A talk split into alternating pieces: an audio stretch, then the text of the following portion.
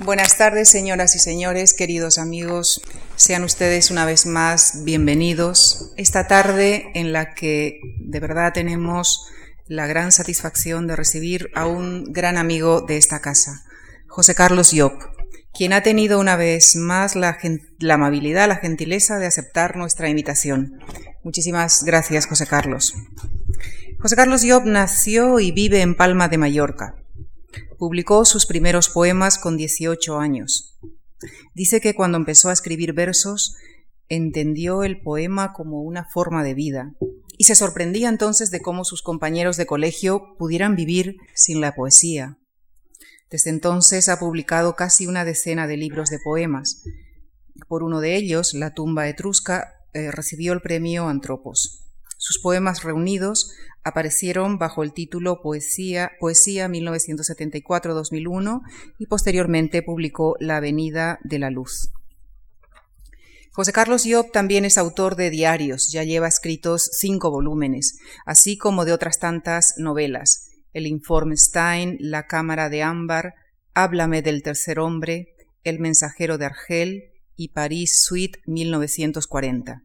Asimismo, José Carlos es autor de dos libros de relatos y por uno de ellos, la novela del siglo, obtuvo el premio NH al mejor libro de cuentos editado en España. Enriquece su lenguaje poético escribiendo también en catalán, donde confiesa que encuentra una musicalidad especial.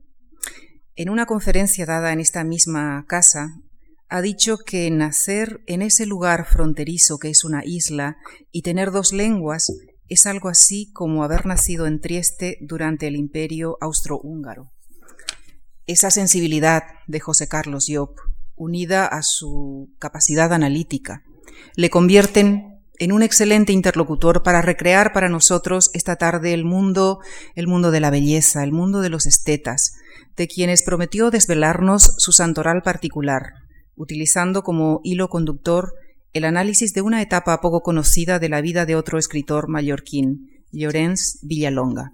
Muchísimas gracias. Muchas gracias, Lucía. Buenas noches. La conferencia se titula El legado del esteta. Ahora hace un año que compré en París un pequeño libro titulado El soliloquio del disecador. Lo había publicado Le Promener, que es una colección muy bella dirigida por uno de los últimos estetas del mundo editorial, Patrick Mories. En aquel libro había unas fotografías de interiores de palacios franceses, con sillerías Luis XIV, escritorios Imperio, retratos y sedas del XVIII, frescos pintados por algún discípulo de Tiepolo y boiseries de relieves dorados y pinturas polícromas a la moda. Hasta aquí nada nuevo, más allá de esa unidad cultural de la cultura atravesando el tiempo que se encierra en una gran casa cuando esa casa es también historia. Pero en aquellas salas y salones había unas figuras estáticas y esas figuras eran animales curioseando por los interiores o posando sin más en el escenario, con el convencimiento de que su riqueza y pasado estaban hechos y dispuestos para ornar la belleza de su plumaje, un guacamayo sobre el respaldo de una butaca, la solidez de su pasado, una tortuga junto a una chimenea de mármol, o la tozuda potencia de su naturaleza, un jabalí husmeando un tapiz. La soledad de aquellos animales disecados convertía en nuevos, al interpretarlos, unos espacios tan disecados como ellos. Cuando vi las fotografías pensé que esos animales eran una metáfora del esteta, bellos, aislados, disecados para la mirada de los demás. Decía Bruce Chatwin que en, casa en la casa de un hombre refinado, de un hombre con un grado estético superior, siempre debía de haber uno o dos detalles de mal gusto que subrayaran la diferencia, el buen gusto de su propietario. El mismo Chatwin escribió en una pausa de la enfermedad que lo mataría, el SIDA, un verdadero tratado de estética o biografía del esteta en su breve novela Uts, el relato de la vida de un coleccionista de porcelanas de Meissen en un país del este comunista. El sentido de la estética de Caspar Utz es en esta novela la vivencia de la libertad en la recreación de un orden antiguo, tan proscrito como el arte clásico en la China de la Revolución Cultural. El detalle de mal gusto es precisamente la vida gris y opresiva de un país sin libertad, férreamente controlado por el Estado. Un Estado representado primero por las fuerzas nazis de ocupación y por la policía política del comunismo después. El mismo Chatwin fue un hombre que oscilaba entre un complejo sentido estético y una concepción snob de la diferencia. Antes que escritor, había sido conservador de arte primitivo y antiguo en Sotheby's, un equivalente de Sir Anthony Blunt en la colección real de Buckingham, otro esteta cuyo esteticismo le condujo con los miembros del Círculo de Cambridge a traicionar a su nación en favor del comunismo soviético. Y en el caso de Blunt sería alguien de otra clase, de otro pelaje, incapaz de comprender esa figura protegida por la reina, quien desvelaría su traición, o sea, su esteticismo, condenándolo por su ya viejo y obsoleto pecado. Me refiero a Margaret Thatcher, que de estetas entendía poco. Pero volviendo a Utz, hay algo especular en Chatwin y su personaje. Caspar Utz contempla su pulsión de coleccionista de arte como una forma de idolatría, otro pecado oscuro relacionado con alguna forma de blasfemia, lo que lo emparenta con Blunt. En sus últimos meses de vida, Chatwin buscará y comprará desesperada y caprichosamente objetos raros y únicos de otras culturas en un sentido esteticista y por tanto pagano por demiúrgico que conjurará con un nuevo matiz de esa misma pulsión. Su conversión al cristianismo ortodoxo, hechizado por la estética de la liturgia de la Iglesia de Oriente. Mi primera percepción del esteta fue en mi caso un texto, algún pasaje de la Biblia leído por mi padre en mis primeros cuatro o cinco años de vida. Tal descubrimiento se repetiría una y otra vez en el tiempo. Lo hallaría principalmente en la poesía. Lo hallaría, por ejemplo, en Lezama y en Borges, y traspasaría la traducción en Proust y en Nabokov, especialmente en Hada o el Ardor y en Pálido Fuego. El escritor turco Orhan Pamuk ha escrito que el profundo placer de leer a Nabokov consiste en que percibimos como algo bello la despiadada verdad de que nuestras vidas no se adecúan en absoluto a la lógica interna del mundo. Y al descubrir esa lógica profunda del mundo, el único consuelo que nos queda es la belleza. Este, me parece a mí, es el origen del esteta, una enfermiza necesidad de armonía que surge de una conciencia de desplazamiento o desencaje en el mundo. En esa conciencia, en su carácter escrupuloso, anida la culpa, porque es esa conciencia la responsable de certificar el desafecto, el abandono, el desacomodo que obligan a buscar la armonía perdida en el culto de la belleza, o en el culto a la belleza. Y añade Pamuk, Quizá a lo único que podemos abrazarnos contra la crueldad del mundo y la vida sea a la brillante prosa de Nabokov que recuerda las alas de la mariposa. Por supuesto, hay más. Pero la manera de Nabokov, su prosa, es también el resultado de, esa crueldad. Una prosa que está herida por un sentimiento de culpabilidad y una culpabilidad que nace de la pérdida del paraíso, los años de su infancia en San Petersburgo. Quizá toda su obra no sea más que un ejercicio de traslación de ese paraíso perdido al presente, como ocurre con Proust, como ocurre con casi todos los novelistas de la memoria. Y después del texto, Flaubert escribió que no importaba el hombre sino la obra, palabras que conforman el impecable axioma del esteta cuando la obra es también el hombre. Cuando no, el esteticismo asume un estadio esencial como retrato necesario del artista antes de la madurez. Si pienso en mi juventud, surgen dos nombres, el poeta griego Cavafis y el cineasta italiano Visconti, o mejor, la poesía de Cavafis, o la necesidad de incrustar el deseo en una lápida antigua con un lenguaje nuevo, y la versión cinematográfica de la novela de Thomas Mann, Muerte en Venecia, o la simbiosis del descubrimiento del deseo en la pura belleza y en la metáfora de una ciudad que es también la belleza que se acaba. Todo ello con la música de Mahler o los restos del imperio austrohúngaro o otra decadencia al fondo. Detrás de ambos, de Cavafis y de Visconti, pero también de los demás, está Petronio, que sería el primer esteta de la cultura occidental tal y como la entendemos, enraizada en la poética de Aristóteles y el pensamiento coloquial de Platón, y en ellos la conciencia de la temporalidad de la belleza, es decir, esa emoción por la que intelectualizada o no, no pasa, aunque la atraviese, el tiempo, y refleja mejor que ninguna otra el deseo de infinitud, de inmortalidad.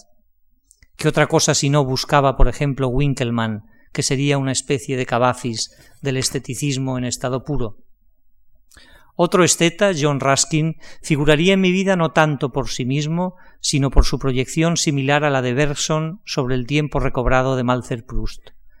Al tiempo recobrado en la escritura me refiero, y vuelvo a no salirme de la escritura incluso queriéndolo. De la misma manera que otro esteta, Berenson, se proyecta, en mi caso, repito, esto es una colección de argumentos a Tominem, en la belleza de su nieta, Marisa Berenson.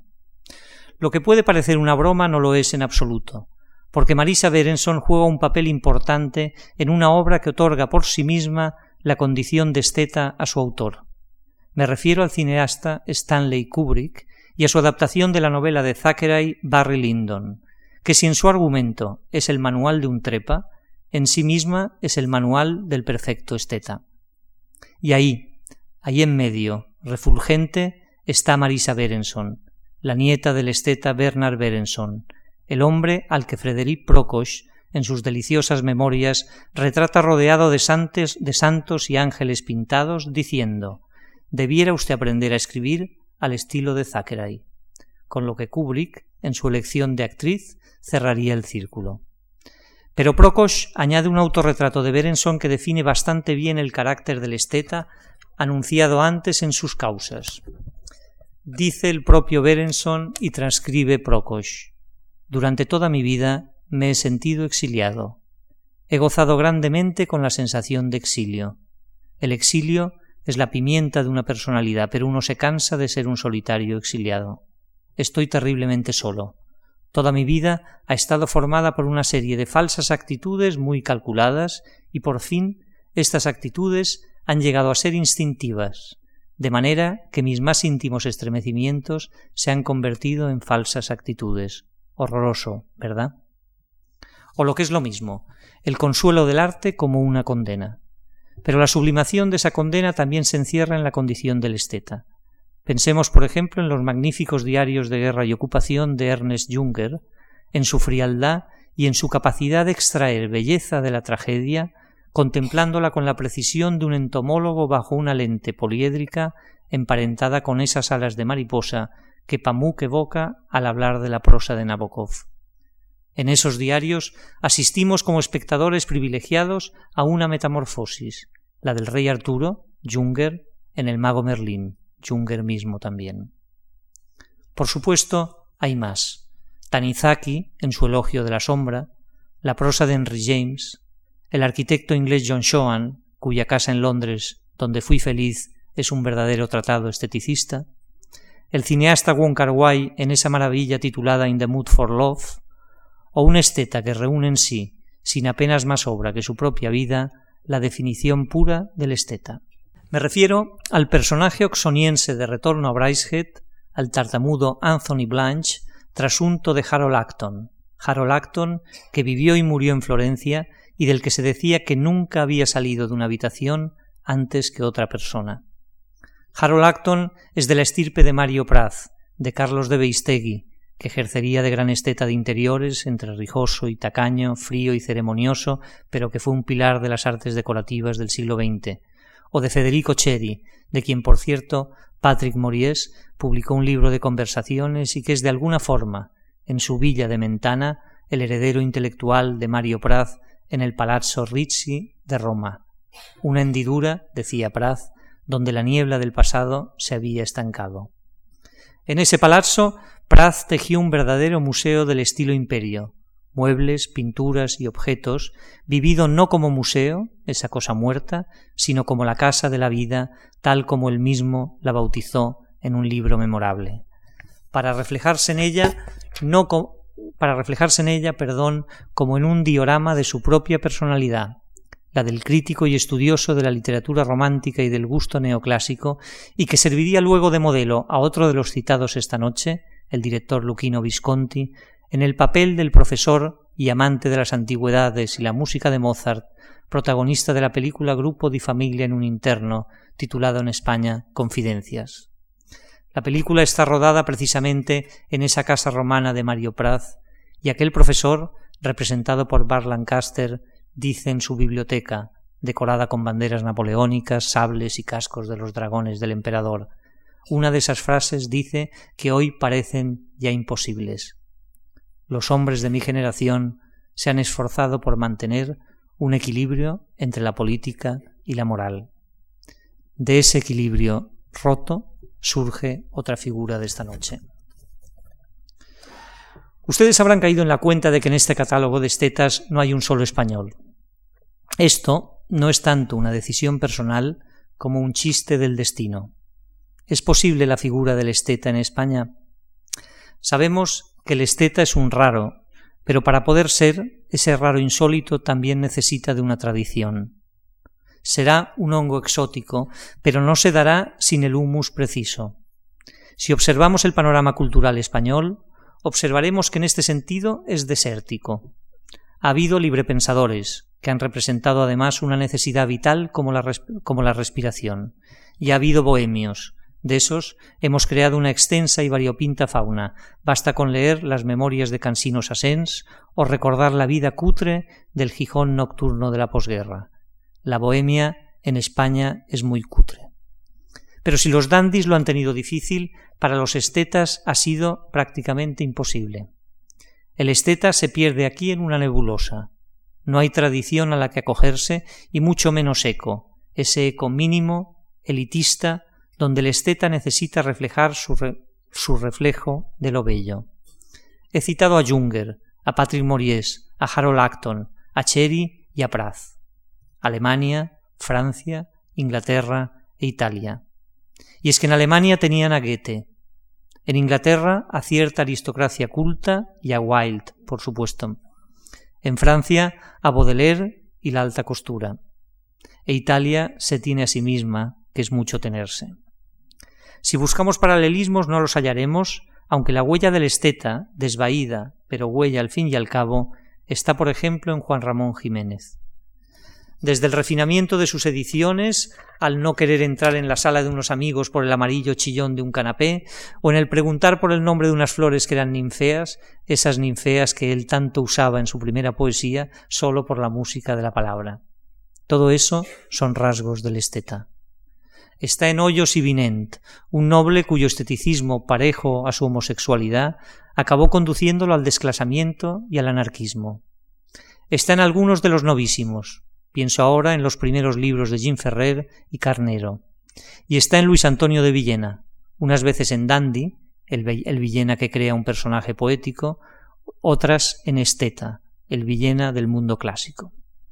Pero salvo en los casos de Hoyos y de Villena, lo demás son textos, no esa obra total donde la persona es tan o más importante que el texto.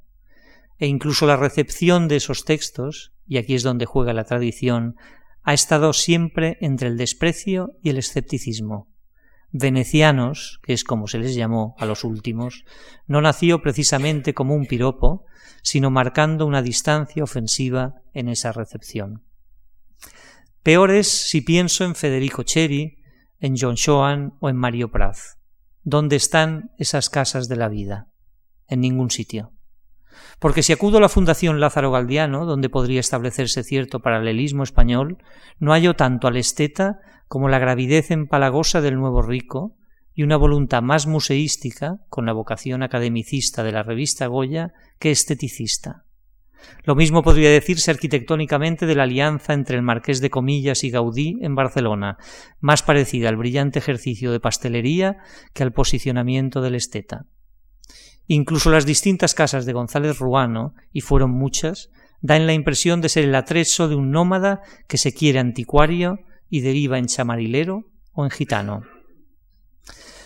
Los palacios de la Granja y Aranjuez, por ejemplo, sí podrían ser la casa de un esteta, pero responden a otra cosa completamente diferente. Quizá lo más cercano al esteta español en estos últimos años serían las casas de algunos pintores contemporáneos, recuerdo ahora la casa madrileña de Dis Berlin y Guico Rivas en los años 80, o por ejemplo, y no se sorprendan, el comentarista de moda y sociedad Carlos García Calvo, aunque un esteta nunca iría a televisión ni hablaría de según quién en público o el papel que representó en los 80 Jacobo Siruela con su aventura editorial, más próxima, por otra parte, a Franco María Ricci, que nada tiene que hacer junto a Ceri o Praz, que a Patrick Mories en sus ediciones Le Promener. Ante la ausencia del esteta, la presencia del esteticismo como tendencia artística en la cultura española no es más, cuando es, que una etapa en la formación del artista, del artista como cachorro que decía Dylan Thomas. Pero a veces este esteticismo crea en una sucesión de flashes el espejismo del esteta, hasta que se apagan las luces. Es el caso del novelista mallorquín Llorens Villalonga, cuando todavía no era novelista ni se llamaba Llorens. Llorens Villalonga es conocido en España por su novela Bearn o La sala de las muñecas, que empezó a escribir durante la Guerra Civil. Él mismo cuenta en sus falsas memorias que en el verano de 1936, una vez fracasado el desembarco de Bayo en Mallorca, concibió la idea de Bearn. ¿Tenían relación una cosa y otra? Posiblemente. Las fuerzas anarquistas de Bayo representaron el peligro revolucionario para la Mallorca tradicional del escritor, que era, por otra parte, la Mallorca real, y salvada la situación bélica, Villalonga debió pensar que había llegado la hora describir la elegía de un mundo que no había sido destruido por la guerra, pero que estaba a punto de desaparecer. La misma sociedad que lo había creado era ya incapaz de sostenerlo, es decir, de reinventarlo. Para esa tarea se necesitaba la literatura. Es la asunción de este destino, convertirse en la memoria literaria de una Mallorca que él reinventará como mito, una de las causas por las que abandona sus devaneos de esteta. Otra es su matrimonio con una mujer de la Mallorca tradicional, viuda, rica y sin hijos. La última será su, afiliación a Falange, más por seguridad que por credo ideológico. Los tres hechos tienen lugar durante los primeros meses de la guerra, pero es en el último donde el gesto simbólico es más evidente. Villalonga cuenta que en el uniforme de Falange iba incorporado un puñalito plateado y con el yugo y las flechas en rojo, que él sustituyó por un puñal florentino del XVI, un siglo dice el esteta, por el que no tenía estima alguna, que colgaba mellado y oxidado en una panoplia de su casa. Para escribir Bearn colgará ese puñal florentino provisto, dice, de unos canalillos donde depositar sustancias venenosas junto a la chimenea. Ya nunca volverá a llevarlo. El gato se civiliza. Del otro ya no queda apenas rastro. Pero precisamente se trata de seguir ese rastro desvanecido. No puede decirse que Villalonga fuera un hombre con voluntad de estilo, condición inherente al esteta. Su estilo fue su inteligencia, su sentido musical era muy esquemático, y una gran cultura literaria francesada muy bien administrada. Los memorialistas del gran siglo francés, el vizconde de Chateaubriand, Anatole France, Proust y algunos aforistas del XVIII, La Rochefoucauld, Bovenargues o Chamfort forman el lado clásico de ese bagaje. La modernidad le entra por Ortega, de quien dirá Ortega tenía un sentido deportivo de la cultura. Unos juegan al tenis y otros a la metafísica. Spengler, que alimenta su posterior reaccionarismo, y el contrapunto de Aldous Huxley. Sin olvidar a Bergson, ni a Adler, ni a Freud, al que leerá como si fuera solo literatura psicológica y más literatura que psicología pero no hay mucho más, aunque ya sea bastante. En ese momento Villalonga no sabe aún que será novelista, y mucho menos que acabará siendo el novelista de la literatura catalana del siglo XX. Hay en esa ciudad suya, en el margen de Poniente, una colonia exótica formada por extranjeros ricos, turistas y acomodados refugiados del nazismo. Lo cuenta él mismo en Mordedama. En el otro lado de la ciudad, en las afueras, pulula un mundo colonial compuesto de pintores, turistas y señoras que fuman. Son gentes extrañas que se bañan en invierno y viven de espaldas a la religión. Fabrican cócteles endiablados y organizan bailes y test danzant. El barrio antiguo finge ignorarlo. Villalonga es joven todavía y frente a ese mundo que finge ignorar lo nuevo, se entrega a la modernidad con cierto entusiasmo. Moderado, no olvidemos que es mallorquín, pero entusiasmo. Empieza a frecuentar esos bailes, se retrata con camisetas a rayas y funda una revista, Brisas, donde cultivará el esteticismo de entreguerras, teñido de cierto aire vanguardista. En su primer número escribe Somos objetivos, no tenemos color político, casi no tenemos ideas, somos bellos y estúpidos. Una estación de moda necesita una revista como la que pretendemos hacer. La estación de moda no sé. Él desde luego sí y lo hizo bastante bien. Cuando uno repasa la colección, editada en excelente papel couché y que duró desde 1934 a julio de 1936, encuentra fotomontajes de Josep Renau, poemas de Huidobro y García Lorca, greguerías de Ramón y artículos de Huxley y Paul Morand.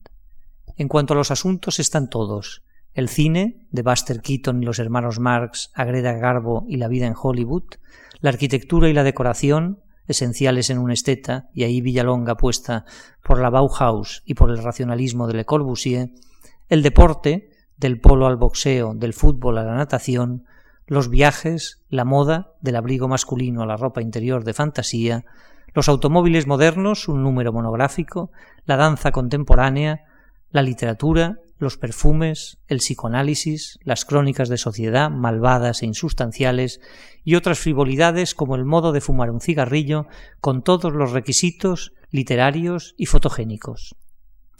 Las nuevas amistades extranjeras del novelista escriben en brisas. La bailarina Eva Tai, la poetisa cubana Emilia Bernal, la fotógrafa Eda Urbani y la gimnasta sueca Nadine con todas ellas mantendrá en un momento u otro algún asunto amoroso, él que era un verdadero pez, desfilan por sus páginas llenándolas de colportage y chic. Villalonga, entre el esnovismo y el humor, juega al esteta moderno y no necesita saber si será otra cosa. Sus Pus Café, sección entre la sentencia frívola y el aforismo que publica cada mes en Brisas, son su particular manual de ese esteta moderno que retrata el rostro huidizo de su tiempo un rostro mundano, divertido y displicente con todo lo que incube malas formas. El universo de Bearn, la dulzura de vivir cuya pérdida lamentara Talleyrand, está desde luego muy lejos. Les leo algunos de esos café escogidos al azar. Debemos, con motivo de un pequeño servicio, recoger un objeto del suelo o lumbre para el cigarrillo, dar las gracias a una persona a la que no hemos sido presentados. Podemos incluso cambiar con ella algunas palabras. Lo que no podemos hacer es saludarla. Existe un matiz de diferencia. Las mujeres distinguidas se desmayan muy poco y nunca con traje sastre. En una habitación donde hay flores es inconveniente marearse por su perfume sin cerciorarse antes de que no son artificiales. Al reír, no mostrar jamás las encías, es tolerable en un caballo, pero nunca en una dama. Todos los salones que aún se adornan con espejos y palmeras merecerían ser transformados en peluquerías y sus propietarios en peluqueros. Pienso que la costumbre de comer con música, tan en boga durante el primer y segundo imperio francés, pudo obedecer a la necesidad de disimular el ruido que todo parvení hace con la boca al aspirar el caldo. Nadie diría, al leerlos, que se está al borde de una guerra civil. Tampoco lo hubiera dicho Villalonga al escribirlos. El futuro tenía planes muy distintos, y el escritor miraría al pasado para reinventarlo. De su juego esteticista poco rastro iba a quedar, una etapa en la formación del novelista. Ya es mucho, aunque apenas fuera nada. Él mismo se convertiría en una sombra con aspecto de mayordomo inglés difuminándose detrás de sus personajes. A mediados de los setenta, cerca del final de su vida, visité a Llorens Villalonga en su casa. Todavía figuraba la placa de médico con su nombre en castellano, Lorenzo, aunque de la época de Brisas no recordaba nada. La casa era una casa de lo que podríamos llamar hidalguía local y pertenecía a su mujer que la había heredado de una tía suya. Era una casa austera, aunque con las piezas y los motivos decorativos que correspondían a una buena casa del barrio catedralicio. Una de esas casas que debido al patio de carácter romano se les llama, las llamamos, casas donde llueve dentro. Damascos, espejos, arquillas, cajas, pinturas oscuras, panoplias, algún tapiz de imitación dieciochesca y una sala de seda ambarina, denominada en la isla sa sala bona, la sala de recibir, con cierta voluntad palaciega. Estas salas permanecen cerradas casi todo el año. Solo se abren para las grandes fiestas, bien familiares, bien socio-religiosas, como Navidad, Domingo de Pascua o el Corpus. Así al menos ocurría con naturalidad durante mi infancia. El escritor no se detuvo en esa sala, sino que me pasó a otra bastante más pequeña, donde había un tresillo isabelino y una camilla con brasero. También estaba el televisor cerca de la chimenea. Sobre la chimenea había un espejo colgado y la atmósfera era austera y mediterránea, ahí donde el gusto de la clase media y la vocación aristocrática llegan a parecerse tanto que no se distinguen. Imaginé que alguna de las dagas que había visto en las panoplias del recibidor era el famoso puñal florentino y pensé que a esa edad el escritor ya debía confundir a sus personajes con las sombras que habitaban la casa. Bearn o la sala de las muñecas tituló su novela y algo de sala de las muñecas, de sala de los autómatas, tenía también la sala cerrada y su reflejo en los espejos. Pero ya no había ningún rastro del esteta, ese pecado de juventud. Por supuesto, me equivocaba. Sobre la chimenea había dos bibelots de muy dudoso gusto, inexplicables en un escritor como él. Eran dos caracolas, en cuyo interior lucían horriblemente unas calcomanías de la Catedral de Palma y el puerto de la ciudad. Entonces no supe lo que eso quería decir, más allá de su evidente por chirriante mal gusto. Pero años después, cuando leí a Bruce vi con claridad que aquellas dos caracolas eran lo único que quedaba del buen gusto de alguien que lo había hecho desaparecer en el tiempo para acogerse a otra tradición donde sobrevivir. Vi con claridad que esas caracolas calcomaneadas eran el reverso del esteta que fue. Vi con claridad que la atmósfera de aquella casa se parecía a la que luego descubriría en las fotografías del soliloquio del disecador, pero que el único animal disecado era ya él, el esteta que había dejado morir o que una guerra había matado para convertirse en un novelista de una estirpe que nace con el cardenal de Retz y el duque de San Simón y tiene su cima en Marcel Proust. ¿Acaban pues las guerras con los estetas? No lo creo. Piensen sino en Danuncio, tan belicoso, que si no ha hecho su aparición en estos folios es porque siempre me ha parecido un personaje de opereta. No así su casa junto al lago Garda, la casa de un esteta que amó a la Duse con aquel buque de guerra entre los cipreses del jardín. La guerra no suele acabar con los estetas de verdad. No con Mario Praz, que imprecaba a Hitler cada vez que bombardeaba alguna ciudad de la vieja Europa. No con Federico Cheri, ayudado por un oficial de policía a escapar de la denuncia de un vecino que le hubiera conducido a la muerte. No con Beistegui, aprovechando en París el mercado negro de la ocupación para engrosar su colección de obras de arte. No con Junger, convirtiendo la tragedia en poesía helada y no con Harold Acton, que cuando en 1942 fue torpedeado en el Atlántico, se preguntó si podría vivir, si podría volver a vivir toda la vida de uno mismo en el momento de ahogarse, porque en esos años, la verdad, conocía tanta gente tan interesante. Total. En el fondo, tampoco con Villalonga se acabó el esteta, porque encontraría el paraíso perdido cuya recreación, cuya recreación busca ese esteta en el arte, escribiendo esa gran novela que es Bear. Como dice Patrick Moriés, los que aman obsesivamente la belleza constituyen una sociedad secreta que no responde al gusto de comerciantes, profesores o académicos, ni respeta el gusto de los que no son como ellos. Habitan los intersticios, la soledad, los olvidos, los confines del tiempo, y se reconocen entre sí en un rincón de la gran biblioteca del mundo a la luz de las candelas, mientras los guerreros se matan y los comerciantes se devoran bajo otra luz. Una luz, en palabras de Mories, que cae a plomo sobre las plazas de las ciudades. Esta es la supervivencia del esteta, la que hoy nos ha traído hasta aquí. Muchas gracias.